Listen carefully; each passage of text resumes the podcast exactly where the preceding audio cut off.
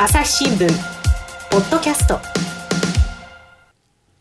朝日新聞の神田大輔です、えー、今回はですね新潟総局の記者で高橋俊成さんと回線つないでいます。高橋さんよろしくお願いします。あよろしくお願いいたします。はい。で今回はですねあの不動産えー、不動産といってもですね負けるという字を書いて不動産なんて言われることもあった、えー、リゾートマンションに異変が起きているとそういう話をしてもらおうと思うんですけれども、はい、えーと高橋さん、これまずあの舞台になるのは新潟県の中でもどこですか？ああのまあ、群馬県寄りになるんですけれども、はいはい、県境で、まあ、スキーリゾートとして、まあ、盛んに開発された湯沢町というところなんですね。うんうんうんうん、これってあの、新幹線の駅なんかもあるところですよね。そうですね、あの越後湯沢駅というと、多分あの東京の方も馴染みがあるかなと思います、えー、あの結構あれなんですよね、スキー場があったりとか、それこそ温泉もあったりとかっていうところなんですよね。そうですね、やっぱり東京からもすごく、まあ、アクセスがしやすいので、やっぱり冬場なんかはスキーやそれからスノーボーダーの方ですごくにぎわう街になってるかなと思います。うん。ただ、そのリゾートマンションというのは、それこそ、まあ、バブル期ね、僕なんかは45歳なんで、バブルはちょうど若干逃してる世代ではあるんですけれども、確かにあの頃流行っていて、はい、でただ、そのリゾートマンション、乱立した末に空室が目立つようになって久しいよと、そんな話は聞いてたんですけれども、異変が起きてるんですか？そうなんですね。実は、あの、うん、まあ、もともとリゾートマンションは、あの、冬場のそれこそスキーやスノーボーダーの方が一時滞在するために作られたところだったんですけれども、うんうん、まあ、ブームがどんどんこう、まあ、特にバブルが弾けてから去っていって、本当廃墟同然になってしまったようなマンションもあったんですけれども、最近移住する方がすごく増えてるようなんです。うんそこがね、すごい意外な感じするんですけれども、これをね、高橋さん取材してるんですけど、例えばどんな人が移住してきてるんですか？そうですね、まあ、一番この最近のトレンドで大きいのが、はい、あのまあ、新型コロナ禍で、まあ、ある程度その出社しなくても OK というですね、まあ、仕事の方が結構増えて、うん、まあ、いわゆるリモートワークっていう言葉すごく広がったかなと思うんですけれども、えー、そういうところで、まあ、あの、仕事どこでもできるんだったら自然豊かなところで仕事したいな、みたいな感じで、こう、うん、格安の、それこそリゾートマンション今一室20万、30万で買える部屋もあるんですけれども。えー、えちょっと待ってね、その、買えるっていうのは、家賃が20万っていうことじゃなくて、はい、そのお部屋が20万円で買えてしまう。そうなんですよ。分譲が。分譲の購入できるマンションが。そうなんですよ。で、まあ、一室20万、30万円手軽に買えるっていうところもあって、まあ、そういうリモートワーク、それからワーケーションの需要なんかで引っ越す方が最近増えてると聞きました。あの、実際どの辺から引っ越してくるんですか？そうですね、まあ、これも本当、いろいろなんですけれども、まあね、私が取材した中だと、まあ、やっぱり首都圏ですよね、まあ、東京、千葉、それから静岡とかのあたりから引っ越してこられる方もいらっしゃいましたし、うんうん、まあ都会からちょっと離れて、まあ湯沢に来ればやっぱり冬はもちろんスキー楽しめますけれども、うん、夏とかだったらまあすぐ近くに川があったりとか、うんうん、あとやっぱお米も美味しいですし、あの気候とかそういうのも含めて自然求めてくる方ってすごく多いというふうに取材で伺いました。なるほどね。例えばその職業としてはどんな人っていう傾向はありますか？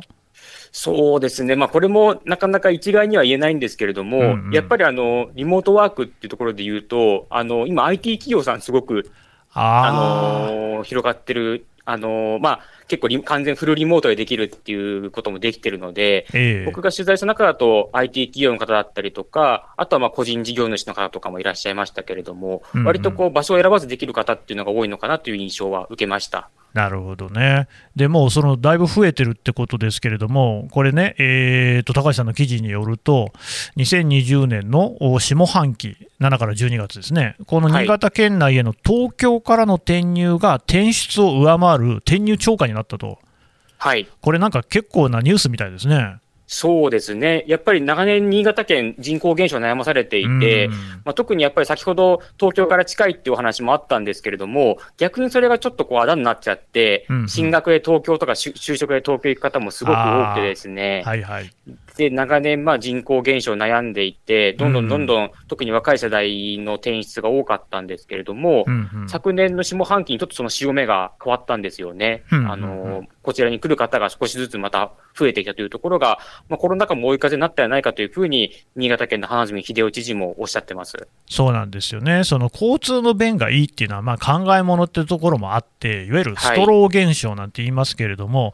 えーとでも記事によると、2019年の下半期には659人の転出超過だったのが、えー、20年、要するに去年ですね、の下半期は52人の転入超過になった、プラスになった、マイナス659からプラス52になったところ、これは大変なあ変わりようですよね。そうですね。やっぱりこう、地方分散っていうのが少しずつ、まあ、広がってきてるっていうことの、まあ、数字としてのあの表れなのかなとも受け取れます。ね、これやっぱコロナの影響なんですか、まあ、一概に全部コロナいうふうにもなかなかまだ因果関係分かってないところもあるんですけれども、ただまあ、結構その、湯沢以外にもですね、新潟県内のいろんな自治体が今移住促進、定住促進ってすごく力入れていて、そういうところでまあ、あの都会から今 U ターン、I ターン含めてですけれども、人を呼び戻そうっていう機運がどんどんどんどん高まってきてるので、そういった政策が少しずつ実を結び始めてるのかなという感じも受けます。はい、これじゃあ、あの湯沢町以外の市町村にも戻っている、まあ、あるいはですね、新しく入ってきている、転入してきている人なんか増えてるんですかね？そうですね、まあ、特にやっぱり湯沢はあの移住あの、うん、転入の数っていうところで言うと、うんうん、新潟県内はほとんどの市町村って転出超過の市町村ばっかりなんですけれども、はいはい、湯沢はそうではないんですよね。転入の方が多い時もあったりして、で、人口減少の幅自体、幅、減少幅自体も、こう、他の自治体に比べると緩やかになってきてるっていう事象があったりして、うん、まあ、その湯沢の、まあ、先行モデルといいますか、成功例をこう、まあ、参考にしながら、近隣の自治体は、まあ、あの進めてるっていうところもありますね。はい。そのやっぱり湯沢でその独特っていうのは、冒頭にも言いましたけど、リゾートマンションが多いっていうことなんですかね。それは一番あると思いますね。やっぱりこう、住めるところが、まあ、たくさんある。まあ、あの、一室しかも20万、30万で買える物件がたくさんあるっていうこと。プラス、あとは町として、そのまあ、あの、就職先というか、仕事がやっぱり困る人が結構多くてですね、やっぱり、まあ、リモート、フルリモートで OK だったら、まあ、湯沢に住んでしまっても OK なんですけれども、まあ、リモートできないと、やっぱ出社は必要だっていう人のために、まあ、新幹線通勤の定期券を補助する制度とかも町が用意してですね、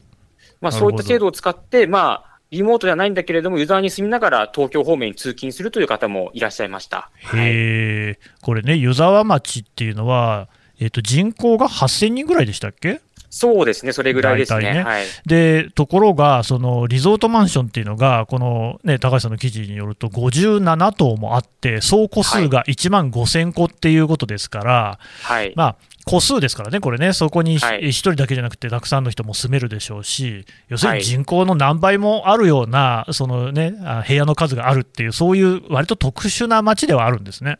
そうですね。まあ、あの、近年そのリゾートマンションへの移住というか、その、あの、地方分散の一環として、軽井沢とか、あと熱海とかのリゾートマンションも、まあ一部で注目を集めてるんですけれども、とにかく湯沢の場合は人口に対して個数が多いっていうところは他の自治体と違うところで、まあその関係もあって、値崩れの背景も実はこの需給のバランス、圧倒的にその、需要以上、需要の2倍といいますか、うん、圧倒的に需要に見合ってない数の部屋だけが残ってしまって、うん、まあ、価格が暴落したっていう背景も実は人口との個数の関係絡んでくるんですよね。なるほど。これ、高橋さんも実際にそのリゾートマンションって中入ってみました？あ、入りました。えー、はい、どんなとこなんですか？いやあの、まずですね、まあ、湯沢の駅からまあ車でこう、まあ、10分、15分ぐらい行くとですね、うん、あの、マンション銀座と呼ばれてる地区があってですね。すごいですね。まあ、なかなかこう、景気のいい話というか、景気のいいネーミングなんですけど、はいもうそこに行くともう、それこそ、あの、銀座にの雑居ビルがたくさん並んでますけれども、はいはい、もうその雑居ビルがマンションに置き換わったイメージですよね。ああ、なるほどね。えー、もう通り沿いに、まあ、結構カラフルないろんなリゾートマンションがこう、林立してるっていう状況で、うん、で、そのうちの一棟の中に、まあ、お邪魔させてもらったんですけれども、はい、まあ、中入ってですね、まずびっくりしたのが、えー、っと、もう最上階まで吹き抜けなんですよね、入ってエントランスが。バブルっぽいですね。そうですね。はい、僕はまあ、あの今入社4年目で生まれたのが94年なので、あまあ、バブルの頃に生まれたぐらいの感じ。バブル弾けた後ですね、もう。後ですかね、94年だとね。はい、うんうん、だからもう、親父とかお袋からちょっと話して聞くぐらいなんで、えー、バブルって、まあ見聞きする話でしかないんですけれども、うんうん、まあそんな僕から見ても、あ、なんかバブリーだなっていうようなイメージを受けるような、そういう、まあ結構豪華な作りがまずやっぱり目につきましたね。はい。ほうほうほう。施設とかどんな感じなんですか？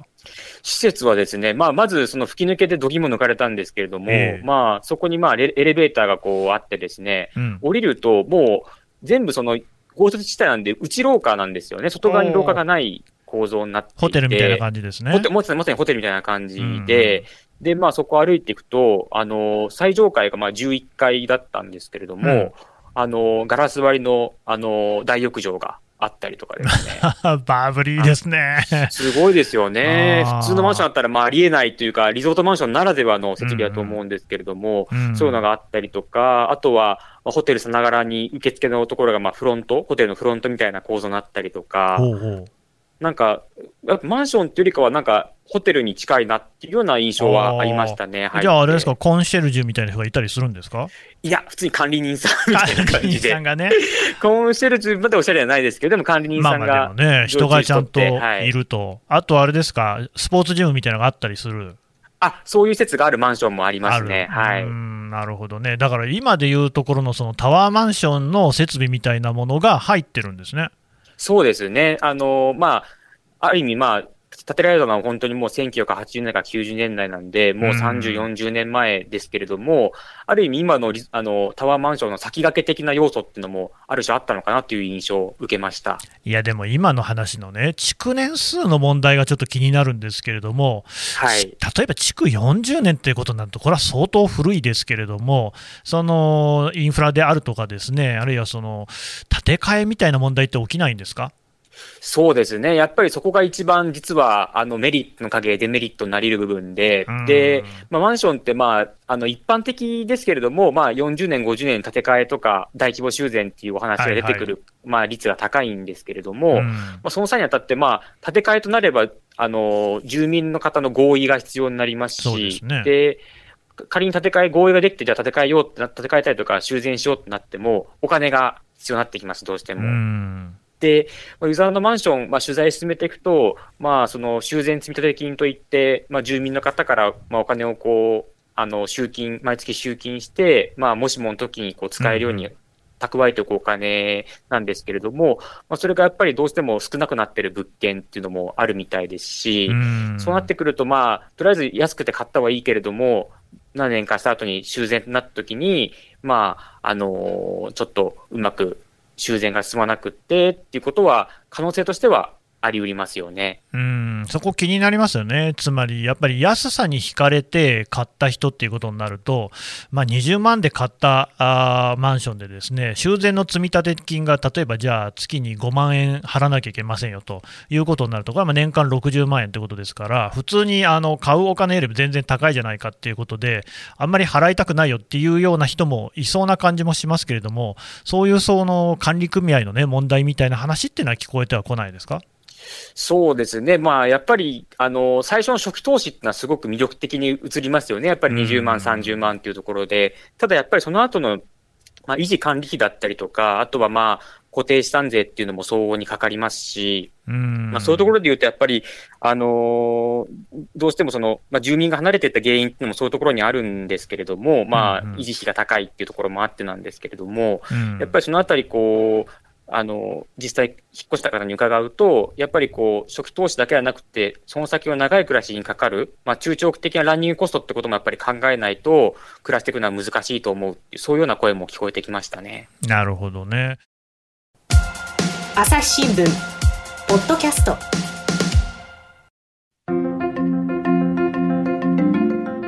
朝日新聞ニュースの現場からお聞きの皆様。今回の放送の後半に朝日新聞ポッドキャストスポンサードコーナーをお届けします。ご紹介するのは長野県飯綱町が取り組むりんごがテーマの農業塾信州飯綱りんご学校。りんごが大好き。りんごってどうやって栽培するの？自分でもりんご農家になれるの？里山での生活に憧れる。そんな興味をお持ちの方にぜひ参加していただきたい農業塾ですぜひニュースの現場からに続けてお聞きくださいただ、まあ、あの全体としてはやっぱりそういうそのリゾートマンションに住む人は増えてるっていうことなんですよね。そうですね。町の統計、まあ、リゾートマンションの住民数、あの、伊沢町は統計として出してるんですけれども、うんうん、まあ、あのー、この5年ぐらいで見てもやっぱり1.5倍ぐらいに増えてますし、うん、あのー、まあ、ある程度リゾートマンション実は波があって、冬場は人口が増える傾向にあるんですね。はあ、ははは要は、冬場だけ、あのー、うん、引っ越してくる人とか、スキーですか？スキーで、はい、うんうん、とか、あとは、あの、これもちょっと変わった活用法なんですけれども、あの、うん、スキー場の臨時職員の方、まあ、冬場だけ働くアルバイトの方とかを一時的にこう住んでもらったりとかっていう活用もされてまして、リゾートマンションの部屋。まあ、一種の寮代わりですよね。寮の代わりに使ったりとかっていうような活用もあったりして、冬場は結構増える傾向にあるんですけれども、うん、最近の数字見ると結構夏とか春とかも数年前と比べると人が増えてるので、確実にこう通年で暮らす人が増えてるっていう傾向はあるのかなというふうに見て取れますね。なるほどね。これがだからなんか去年秋の数字だけれども、1400人ぐらいの人がそのリゾートマンションに住んでるってことですよね。そうですね。はい。うん、これはね、そのやっぱり湯沢町が町としてそういう支援をしたり、その、えー、ここに住んだらどうですかなんていう活動を誘致をしているってことなんですか？そうですね。町もやっぱり、あの、人口減少っていうところをすごく、まあ、課題として挙げていて、まあ、その中で出てきたのが、先ほど申し上げたような新幹線通勤の定期補助だったりとか、うんうん、あとは、あの、町外から引っ越した方に家賃を補助する支援とかっていうのを、こう、行政的な枠組みを作るっていうのがまず一つと、うん、あとはまあ、最近、あの、移住をその推進するベンチャー企業がですね、まあ、キラホシさんという、あの、会社ができたんですけれども、ベンチャーキラホシさん、ベンチャー企業ができてですね、うんはいはい、まあ、そこが町と協力して、まあ、移住相談の窓口を作ったりとか、あとは、あの、本当に格安で、あの、リゾートマンションに住めるお試し移住なんていうのもやったりとかして、うん。こう移住のこうことを知るきっかけ、あるいは実際暮らしたらどうなのっていうところをこう分かるようなあの、仕掛けっていうのが、いろいろこう町と民間とこう協力してやってきてるというところが大きいのかなというふうに思います。あの、そのお試し移住というのは具体的にはどういうことをやるんですか？あの、リゾートマンションの一室だったりとか、うん、あとはマンション以外にも、あの、物件はあるんですけれども、うん。うん、そこにこう、あの、最短ですね、まあ、3日4日から暮らせるあの物件もありますし、うん、まあ、ホテルと違うのが、全く備品とかが一切ないんですよね。だから、ね、ホテルだったら、まあ、いわゆるトイレットペーパーだったりとか、あとは食事とかもレストランありますけれども、そうなくして、もう完全に家だけ、まあ、部屋だけにして、実際暮らしてみてどうですかっていうところで、まあ、当然備品がないので買い物も行かなきゃいけないですし、そうするとやっぱりこう生活者の視点で、あ、ここに暮らしたらこういうようなライフスタイルになるなっていうふうにイメージしやすい、そういうようなコンセプトで、あの、数日から数週間暮らせるような、あの、お試し移住が今用意されてます。はい。で、実際それを経験して住んでみようってなる人もいると。あ、当然いらっしゃいます。はい。うん、どうなんですか？もうやっぱ人気ですか、それは。そうですね。あの、昨年取材した限りだと、その、まあ、年度内は、まあ、ほぼいっぱいになってしまったっていうような話も来ましたし、特にまあ人気のあのー、お部屋、まあ、リゾートマンションのいろいろタイプもあるんですけれども、人気の部屋はなかなか予約が取れなかったりとかっていうところで、うんうん、結構そのリモートワークが普及して、まあ、あの、会社からもどこで仕事してもいいですよっていうふうに言われたんで、ちょっと、あのー、まだちょっと住民票を移す気にはなれないけれども、ちょっと試しに引っ越してみようかなっていう人から結構需要があるみたいです。なるほどね。あの、なんか周りにはですね、スーパーとかちゃんとあるんですか？スーパーもですね、あの、まあ、車がどうしてもやっぱり必要にはなる、まあね、にはなるんですけど、まあ、一応スーパーもありますし、うん、あとコンビニも、まあ、ちょっと車で、あの、駅の近くまで行かないですけど、コンビニもありますし、まあ、買い物は、あの、そんなに、あのー、まあ、めちゃくちゃ店がたくさんあるってわけではないですけども、まあ、隣の島で行けばイオンとかもありますし、まあ、車があればそんなに不自由はしないのかなという感じはしますね。なるほどね。ただ、まあ、逆に言うと、やっぱり地方の暮らしってどうしてもね、ちょっとこう、どこに行くんでも車は必要だし、まあ、車で10分ぐらいはね、どこ行くにもかかるみたいなところはあるかもしれないですよね。そうですね。まあ、あとは、まあ、車があったとしても、今年は雪ですよね。やっぱり。豪雪が新潟大変でしたね。うん、もう本当に特に今年はもう、あのー、まあ、関越道で立ち往生なんてことも去年ありましたし、本当にやっぱり、あの、新潟って夏はすごくこう、カラッと晴れて、すごく綺麗なんですけれども、冬はどうしても雪がですね、まあ、年によってはこう、ドカッと降って、かなりこう、災害レベルになってしまうこともあったりして、うん、そうするとやっぱりインフラとか、あとは車での行き来っていうのも、まあ、土雪とかはしっかりしてるんですけれども、やっぱり不自由とか制限っていうのはやっぱり冬場、雪は出てきますよね。うんあとね、やっぱ東京とか首都圏から引っ越してきた人には、雪道の運転なんていうのもなかなか慣れないでしょうしね。危ないですね。うんうん、実は僕もあの、全日広島総局で記者をしてまして、まあ、広島はもう雪降っても、まあ、平地、市街地なんか年一降るか降らないかってところだったんですけれども、うん、今年になってまあ雪道運転する機会があって、やっぱり想像以上に怖いっすよね、単純に。そうですね、私もあの金沢で勤務していたことあったんですけれども、はい、やっぱりね、こうなんかハンドルをね、ちょっとジグザグさせてこう運転するであるとか、いろいろありますよね、あれ。そうですよね、難しいですよね。下り坂とか怖いですね。怖いですね。あとやっぱ路面が凍結しているところで、対面通行とかやっぱ怖いですよね。怖いですね。雪で結構道幅も狭くなったりしてると、なおさら気遣いますよね。うんだからまあいろいろ大変なこともあるわけなんですけれど、どうでしょう、そのね、高橋さんの目から見てですけれども、とはいってもやっぱり人口が8000人ぐらいの町で、1400人もですね、リゾートマンションに住んでるっていうのは、これは大きな数字だと思うんですけれども、今後これ、定着していきそうですか？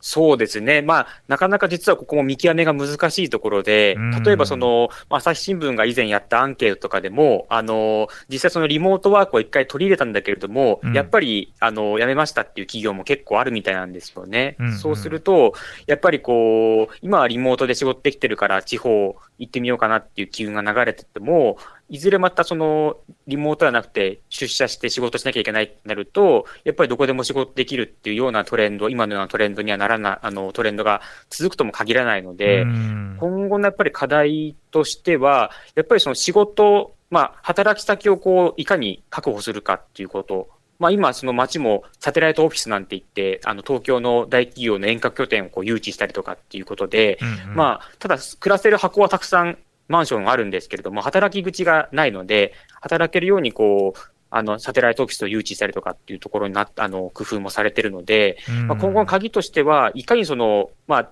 移住促進、まあ、街の PR に加えて、その、企業の誘致、それから、働きやすい環境づくりっていうのも、移住定住促進に大きな鍵になってくるのかなというふうに思います。なるほどね。高橋さんはね、あの、新潟に住んでどれぐらいになるんですか？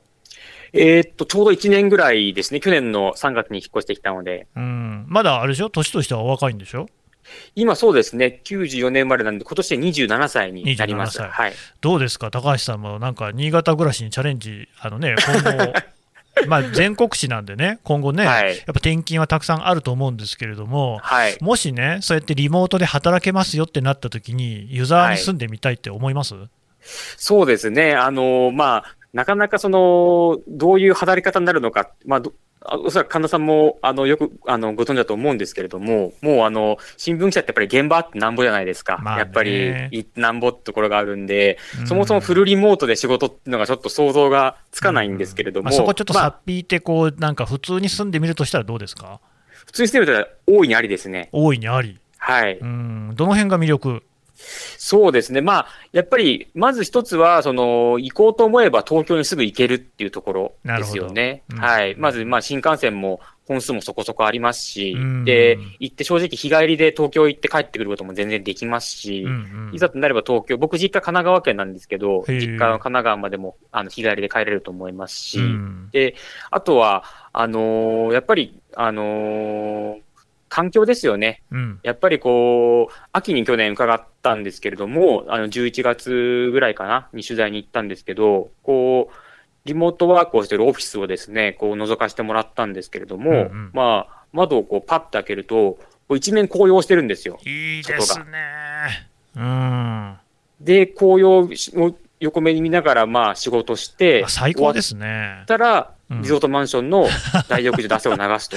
それはもうすごいないや、それやったらね、もうめちゃくちゃそれはなんか、あの、充実というか、なんか、健康になりそうな気がしますよね。確かにね。やっぱそういったね、四季それぞれのね、良さもあるでしょうしね。うん、そうですね。だから、すごく湯沢でお会いした方々、まあ、いろんなライフスタイルの方いらっしゃる、職業とかいろんなライフスタイルの方いらっしゃるんですけれども、やっぱり皆さんすごく一様に生き生きした表情をしてらっしゃいまして、やっぱりいろいろこう、それぞれ楽しみ方を見つけて、やっぱり東京ほど何でもその、例えば、あの、娯楽施設があるわけでもないし、何かこう人が集まるような大きいなんかあの、パフォーマンス性のあるものがあるわけでもないけれども、ないなりにやっぱりこう魅力っていうのをこう探して、自然だったりとか、食だったりとか、お酒だったりとか、ユーザーは新潟にしかないものをこう見出して楽しんでらっしゃる。そういうなんかこう充足感がすごくこう取材の中通じて伝わってきましたね。なるほどね。いや、それは私もちょっと憧れちゃいますよ。もう なんせね、東京でね、まあ子供なんかがいようもんならですよ。ちょっとマンション買おうと思ったら、すぐ1億円がこう、ね、見えてきちゃいますからね。そうですよね。20万円はいいよな。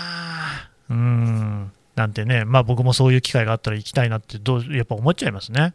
そうですよね。だから、やっぱり価格っていうところで20万、30万っていうのが、やっぱり心理的なハードルっていうのも、すごく下げる効果に一役買ってるのかなっていう、まあその後の経費とか、あとはまあ、まあね当然その修繕とか建て替えっていうのはしっかりその不動産の方から説明を受けて理解する必要はありますけれども、うんうん、まずその前提としてその一室20万、一室30万っていうその価格設定っていうところが一つのハードルを下げる大きな役割になってるのかなという印象はすごく受けましたね。わかりました。高橋さんどうもありがとうございました。はい、どうもありがとうございました。朝日新聞ポッドキャスト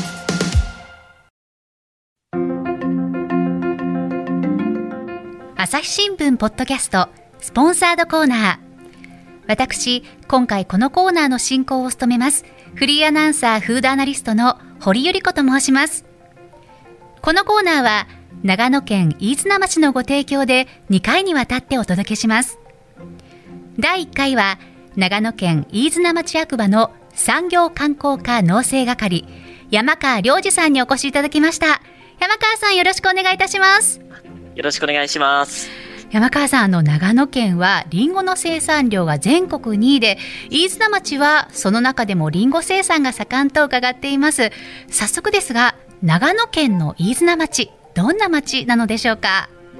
はい。長野県はリンゴの生産量全国第2位であり、中でも飯沢町は昔からリンゴの一大産地として栄えてきました。リンゴの生産量も全国の市場に出回っているリンゴの約100個に1個が飯沢町産と言われるほど生産量が多いのが特徴の一つです。飯沢町についてでは、えー、長野県の北部に位置しまして、東京からは電車で2時間、車で3時間とアクセス条件も良く、リンゴ以外にも温泉やスキー場等の観光資源も多いことから、毎年全国各地から数多くの観光客が訪れます。また、飯沢町で採れるリンゴの特徴については、飯沢町はリンゴ栽培に適している気候であり、内陸性気候のため、えー、昼夜の寒暖差の差が激しく、また雨量が少ないく、えー、日照時間が多いことから、えー、実が引き締まり、酸味と甘みのバランスが良く、品質の高いリンゴが収穫できます。さらに、飯沢町の大きな目標として、日本一のリンゴの町を目指し、リンゴといえば飯沢町を思い浮かべるように、えー、町内外へ PR 活動を行っております。その一つとして、今回ご紹介します、リンゴ学校を通して、より飯綱町を PR できればと思っております。はい。あの、飯綱町では、リンゴがテーマの農業塾、新州飯綱リンゴ学校を実施されているそうですが、これはどのような取り組みなのでしょうか？はい。新州飯綱リンゴ学校は、リンゴがテーマの農業塾です。首都圏の方々を対象に、リンゴ作りの奥深さ、面白さを知っていただき、飯沢町と様々な形で長く関わりを、愛を持ってもらおうと、2017年に始まりました。これまでに延べ300人近くの方にご参加いただきました。1年目は入門編、2年目は中級編、3年目は上級編、4年目以降は OB 編と、継続年数に応じたプログラムを作っております。まず、1年目の方には様々な視点からリンゴについて知っていただくセミナーや、現地研修をご用意し、2年目以降さらに関心のある方には、1年を通じたリンゴ作りを実際に体験していただき、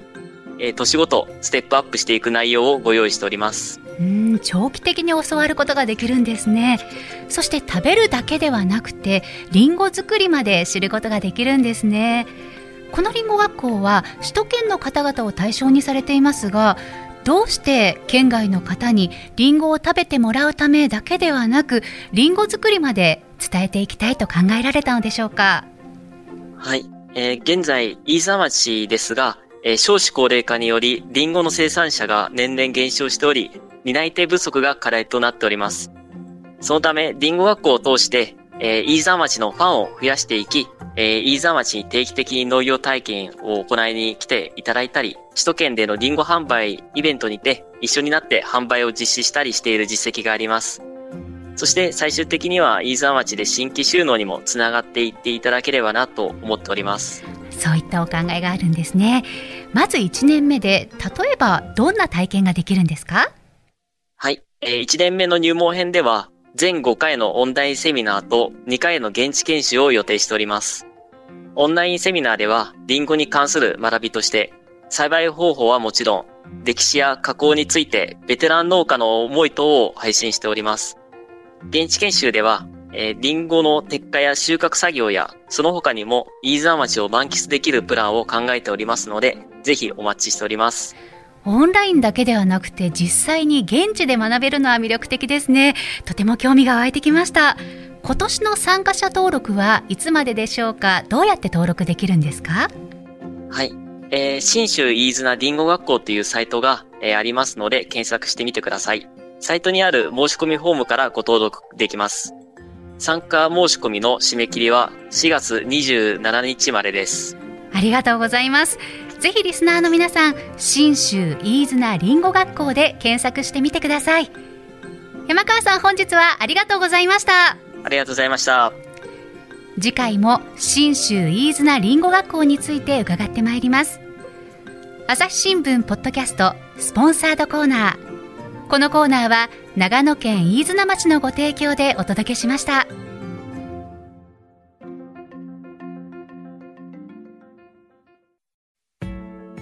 はい、というわけで、新潟総局、高橋記者のお話を聞いてきました。ね、あの別に私、不動産屋の回し者じゃありませんけど、まあ、悪くない話ですよね。で、これ実際面白いなというか、興味深いなと思うのが、まあ、コロナにこうした動きなわけですよね。で、コロナっていうもの自体が、やっぱりその人のこう密っていうものが最もその感染の原因としてね、深刻であるっていうところを考えると、こうやって地方に人が分散していくっていう、そこであの暮らしていく。えー、これはまあ結構な話なわけですよね、その感染対策という意味合いでも。人がね、こうしょっちゅうしょっちゅう移動するっていうことは良くないわけですが、そこでこう拠点構えるということになれば、それはいいんじゃないのかと。で一方でですねその工事地価のね、えー、発表が先日ありましたけれどもこれやっぱりこう都心でみんなこう下落してんですよね東京、大阪、名古屋、札幌、福岡のねいろんなところで下落をしているこれはもちろんその商業地に人が来ない訪日客が来ないってそんなまあ意味があるわけなんですけれどもまあやっぱりねそのコロナの影響が今後どうなっていくのかっていうところも大いに影響しそうですよね。つまりやっぱコロナがこれですっと収まるっていうことになると、まあやっぱり新潟行かなくてもいいかっていう人も出てきちゃうかもしれませんし、どんなもんなんでしょうね、何とも見倒せないですよね。ちょっと思うのは、最近マスクをしていると、あれもまあマスクってなんか外すことなくなっちゃうのかなっていう気もするんですよね。だってインフルエンザとかも防げるでしょ？夏場とかちょっとともかくとして。何かねこう大きな生活の変容みたいなのが実は今起きてるのかもしれないなっていうようなことをたまに考えさせられますね。朝日新聞ポッドキャスト朝日新聞の神田大輔がお送りしました。それではまたお会いしましょう。この番組へのご意見ご感想をメールで募集しています。ポッドキャストアット朝日ドットコム。Podcast アットマーク朝日ドットコムまでメールでお寄せください。ツイッターでも番組情報を随時紹介しています。アットマーク朝日ポッドキャスト。朝日新聞ポッドキャストで検索してみてください。